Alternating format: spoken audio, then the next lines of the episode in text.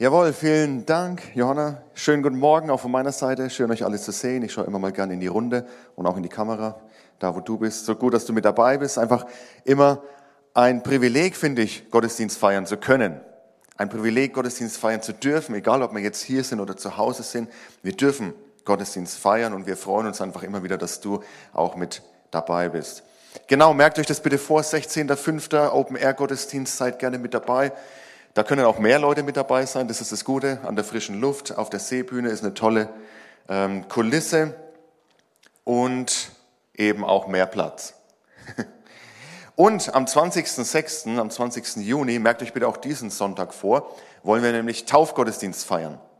Das heißt, wenn du eine Entscheidung für Jesus Christus irgendwann mal getroffen hast, eine bewusste Entscheidung und sagst, ich möchte mich bewusst auf meinen Glauben hin taufen lassen. Ich möchte bewusst ganze Sache machen mit Jesus Christus. Dann komm auf uns zu, komm einfach mit uns ins Gespräch und dann taufen wir dich gerne am 20.06., 20. Juni. Ist noch ein bisschen hin, aber wie gesagt, wenn du diesen Gedanken hast, komm gerne auf uns zu. Wir sind in einer Predigtreihe im Moment, die heißt Gottes VIPs.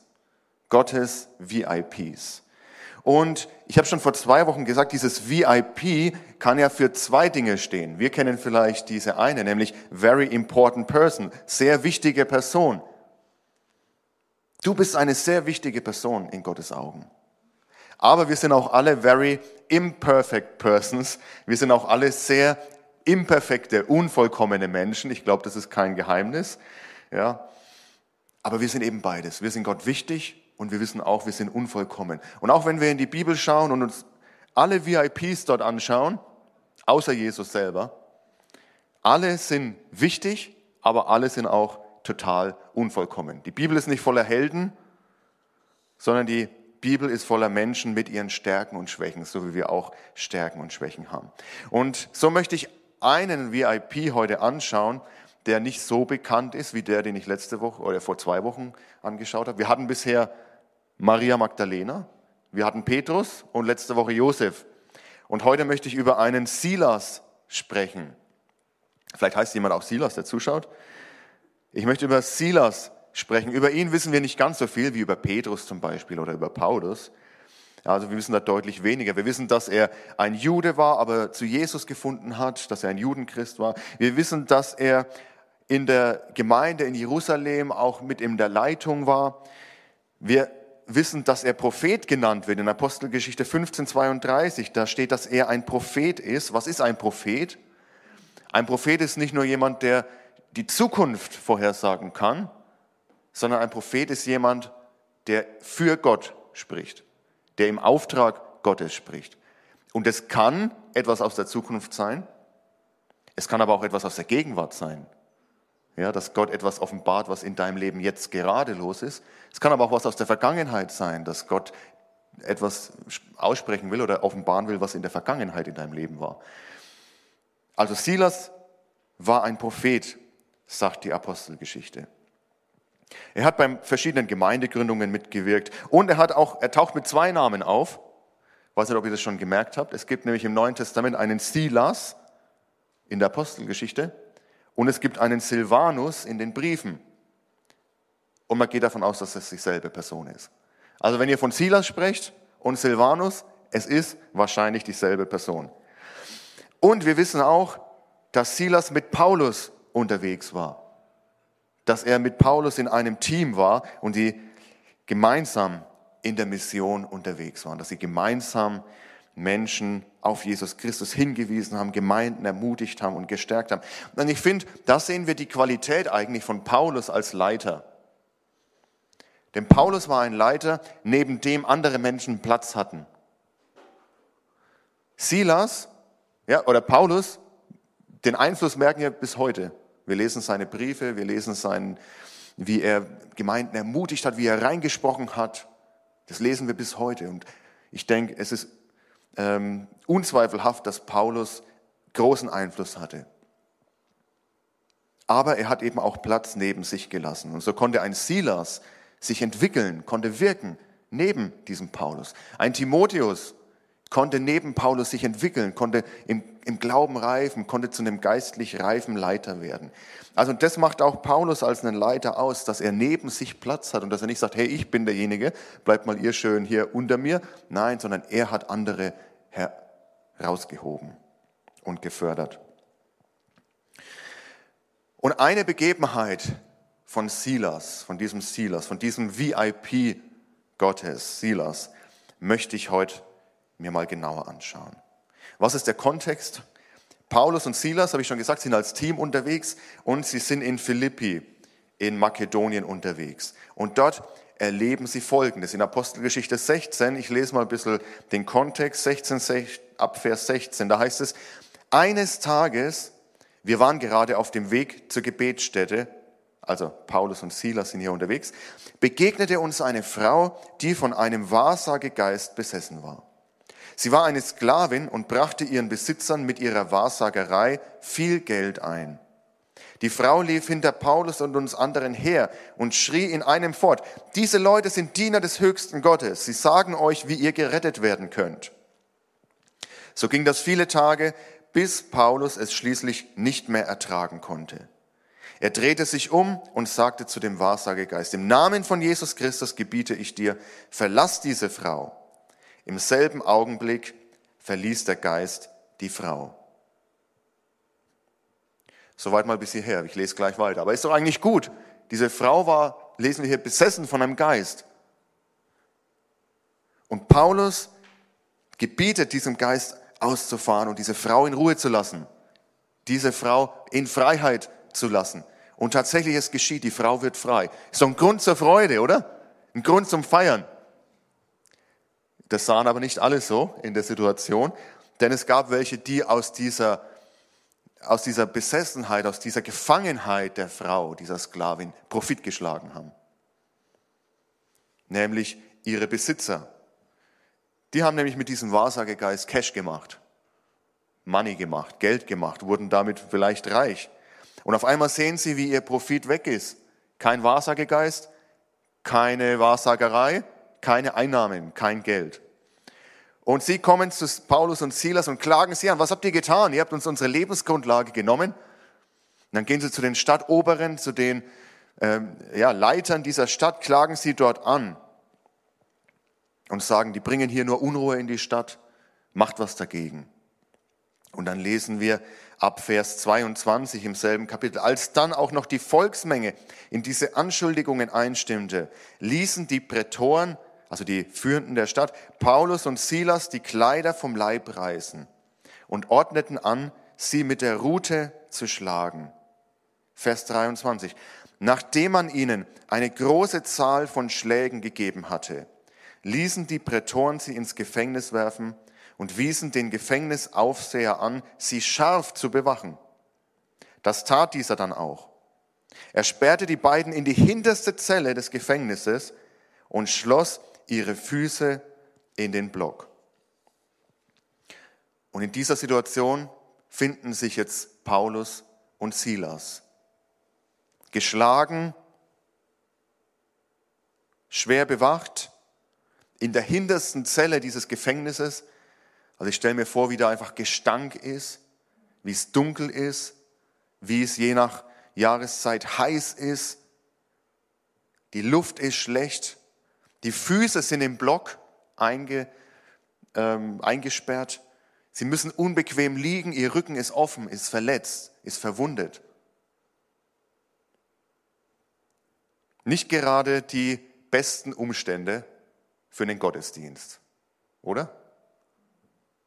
Nicht gerade die Umstände, wo wir sagen würden, lasst uns Gottesdienst feiern. Ja.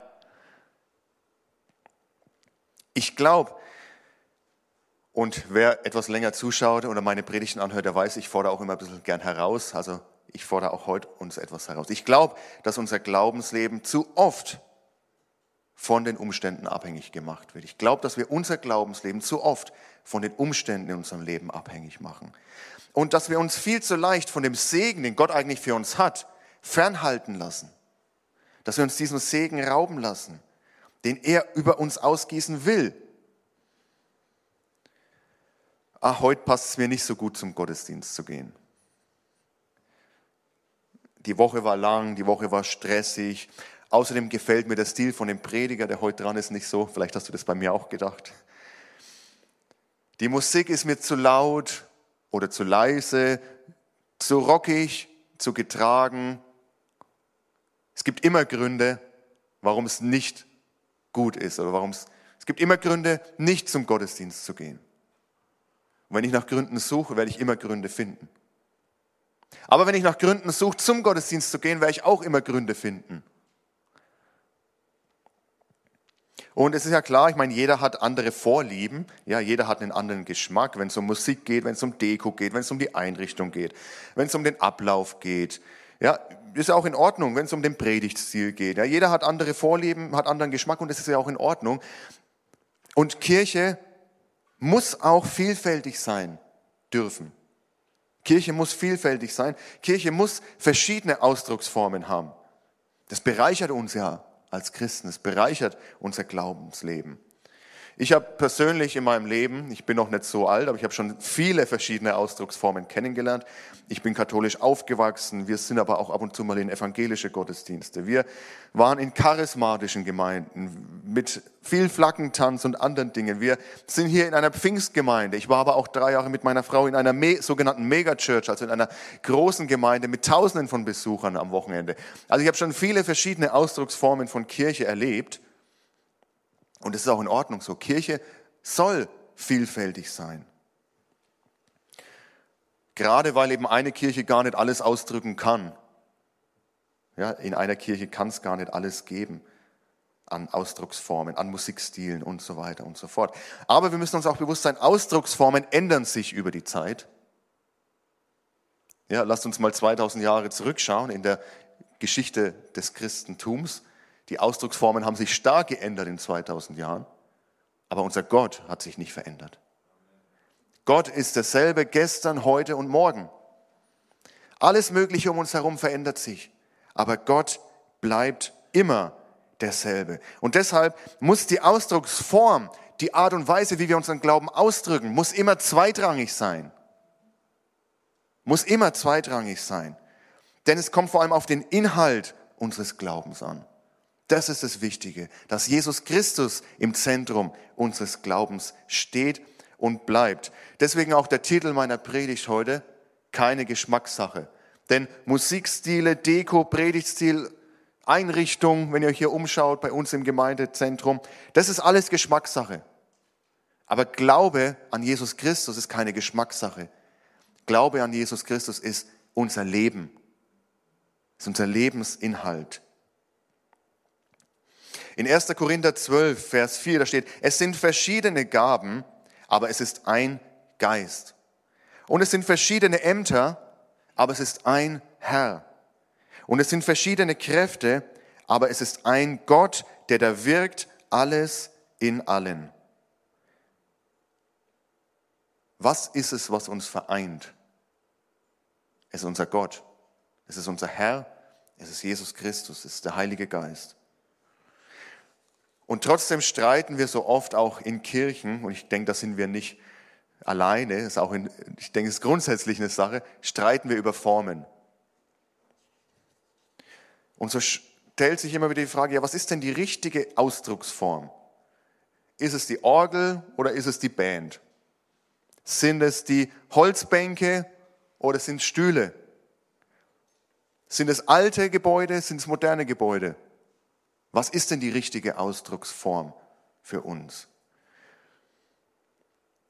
Und ich sage heute, die richtige Ausdrucksform ist die, die aus einer lebendigen Beziehung zu Jesus Christus als deinem Herrn und Erlöser kommt. Das ist die richtige Ausdrucksform deines Glaubens. Ich sage es nochmal. Die richtige Ausdrucksform ist die, die aus einer lebendigen Beziehung zu Jesus Christus als deinem Herrn und Erlöser kommt. Wenn du wirklich eine lebendige Beziehung zu Jesus hast, wenn du mit ihm lebst, dich mit ihm austauscht, ihm in deinem Leben Raum gibst zu wirken, wenn der Heilige Geist hat, Raum hat, in deinem Leben zu wirken, wenn, du, wenn daraus was fließt, wie du dein Glauben ausdrückst, dann ist es die richtige Form für dich, dein Glauben auszudrücken. Und wenn wir Jesus aber, wenn ich es andersrum drehe, wenn wir Jesus nicht im Zentrum unseres Lebens haben, dann ist auch jede Form eigentlich falsch. Egal wie fromm sie aussieht. Jesus sagt in Johannes 14,6, ich bin der Weg, ich bin die Wahrheit und ich bin das Leben. Zum Vater kommt man nur durch mich. Jesus sagt, ich bin der Weg. Ich allein bin der Weg, ich bin die Wahrheit und ich bin das Leben. Deshalb dürfen wir die Form, die Ausdrucksform und alles drumherum von Kirche nie mehr lieben als den Herrn der Kirche. Amen. Wir dürfen die Form des Drumherum nie mehr lieben als den Herrn der Kirche, Jesus Christus. Und das sage ich übrigens zu allen Generationen. Ich sage das zu den Jungen, zu den Mittelälteren und zu den etwas Älteren. Verliebt euch nicht in die Form von irgendeiner Kirche. Verliebt euch nicht in irgendeine Form eines Gottesdienstes, in die Form, sondern verliebt euch in Jesus Christus selber.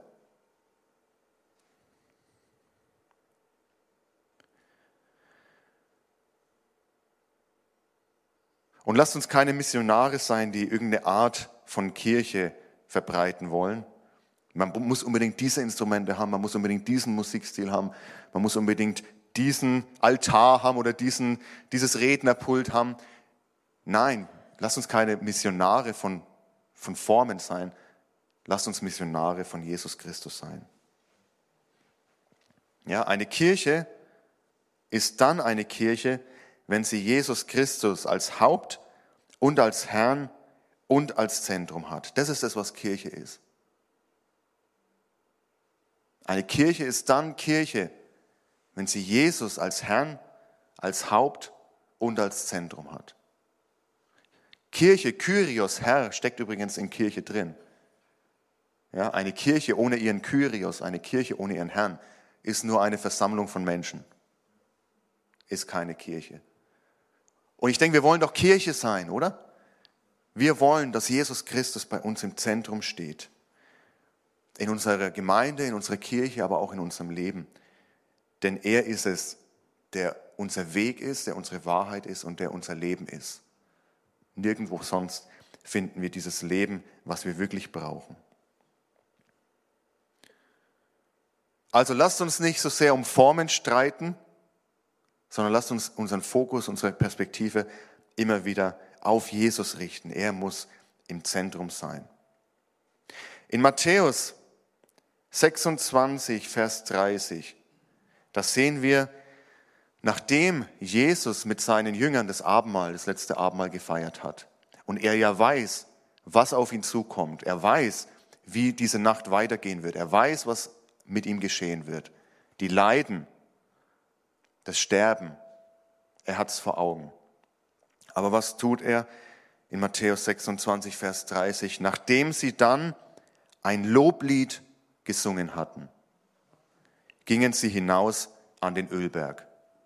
Nachdem sie nun ein Loblied gesungen hatten, gingen sie, gesungen hatten, gingen sie hinaus an den Ölberg. In seiner größten Not, in seiner schwersten Stunde an diesem Abend ist es Jesus immer noch wichtig, Gemeinschaft zu haben mit seinen Jüngern und auch Gott zu loben mit einem Loblied. Und vielleicht hatten Paulus und Silas genau dieses Vorbild vor Augen, als sie in dieser Situation waren, geschlagen, blutend, mit Schmerzen, in diesem Block eingesperrt. Keine Voraussetzung eigentlich, wie wir es uns wünschen würden für einen Gottesdienst. Aber was tun sie? Sie tun genau das. Sie feiern Gottesdienst. Mitten in diesem Gefängnis. Und so lesen wir weiter in Apostelgeschichte 16, 25 bis 26. Da heißt es, gegen Mitternacht beteten Paulus und Silas. Sie priesen Gott mit Lobliedern und die Mitgefangenen hörten ihnen zu. Plötzlich bebte die Erde so heftig, dass das Gebäude bis in seine Grundmauern erschüttert wurde. Im selben Augenblick sprangen sämtliche Türen auf und die Ketten aller Gefangenen fielen zu Boden. In dieser schweren Stunde, gegen Mitternacht, ja, scheinbar war die Situation so unerträglich, dass sie gar nicht schlafen konnten. Und was kommt ihnen da in den Sinn? Wir preisen unseren Gott. Wir beten unseren Gott an. Gegen Mitternacht beteten Paulus und Silas, sie priesen Gott mit Lobliedern. Bei Social Media habe ich diese Woche ein interessantes Zitat gelesen von der Elevation Church. Ich lese es erstmal auf Englisch vor und übersetze es dann auf Deutsch. Da heißt es, Worry is focusing on the situation. Worship is focusing on the source. Focus on who God is, what He's done for you, and declare what He will do for you. Auf Deutsch, Sorge konzentriert sich auf die Situation, auf die Umstände. Anbetung, Lobpreis konzentriert sich auf die Quelle. Konzentriere dich auf das, wer Gott ist, was er für dich getan hat und proklamiere, was er für dich tun wird.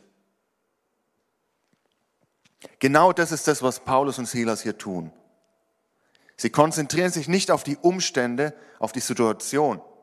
Ich meine, sie verdrängen sie auch nicht. Sie können ja gar nicht. Wie kann man wie sollen wir es verdrängen, in dieser Situation zu sein? Sie sind ja in dieser Situation. Aber sie entscheiden sich eben in dieser Situation, mit ihren Schmerzen, mit ihren Sorgen, vor Gott zu kommen und ihn trotzdem anzubeten und ihn trotzdem zu loben. Und dann passiert auch das, was unbegreiflich ist, was, was sie wahrscheinlich selber gar nicht erwarten haben, dass nämlich diese Ketten, an die sie gebunden sind, gesprengt werden.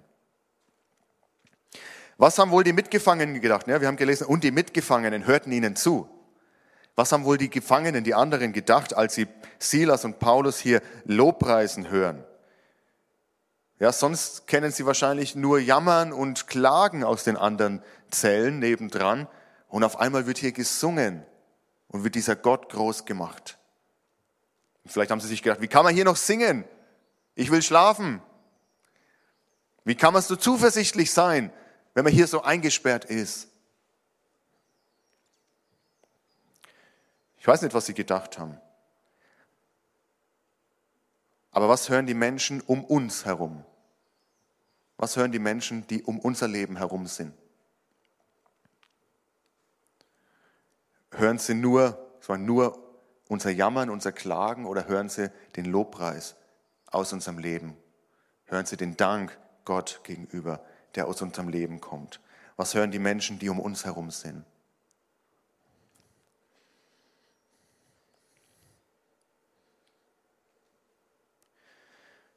Silas und Paulus, diese VIPs Gottes, sie waren in Ketten an diesem, in dieser Nacht. Sie waren gefangen genommen. Und ich frage einfach mal heute, was sind deine Ketten? Was hält dich im Moment gefangen? Was macht dein Leben schwer?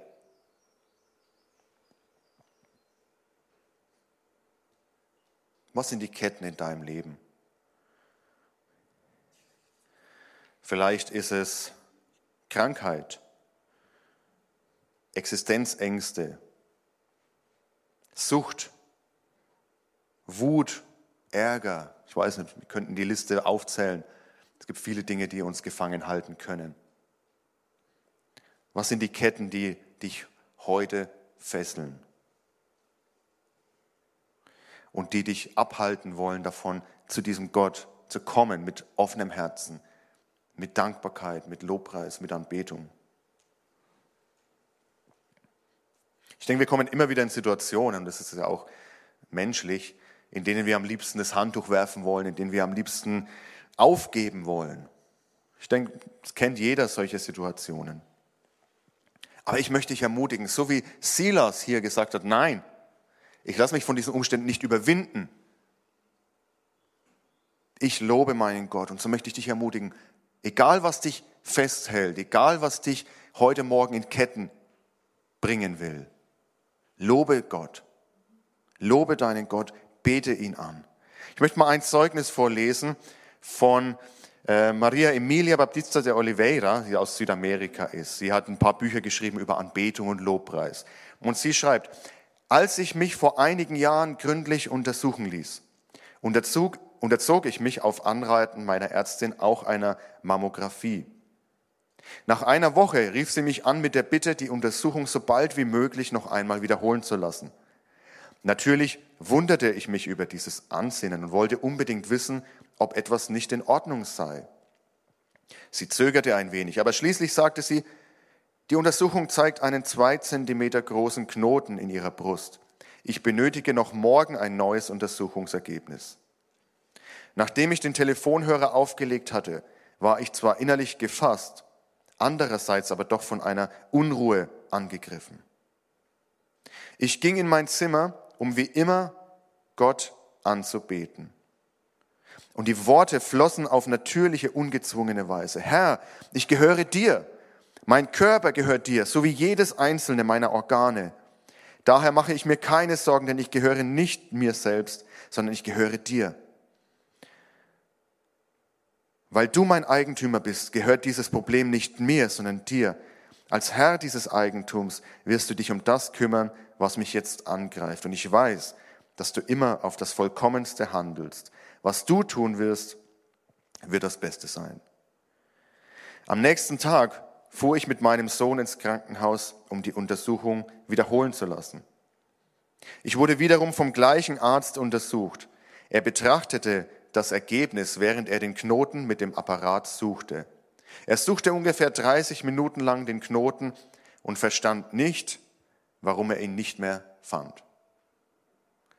Und auch in den folgenden Untersuchungen wurde dieser Knoten nicht mehr gefunden. Er war weg. Sie war geheilt. Und der entscheidende Satz stand hier in der Mitte.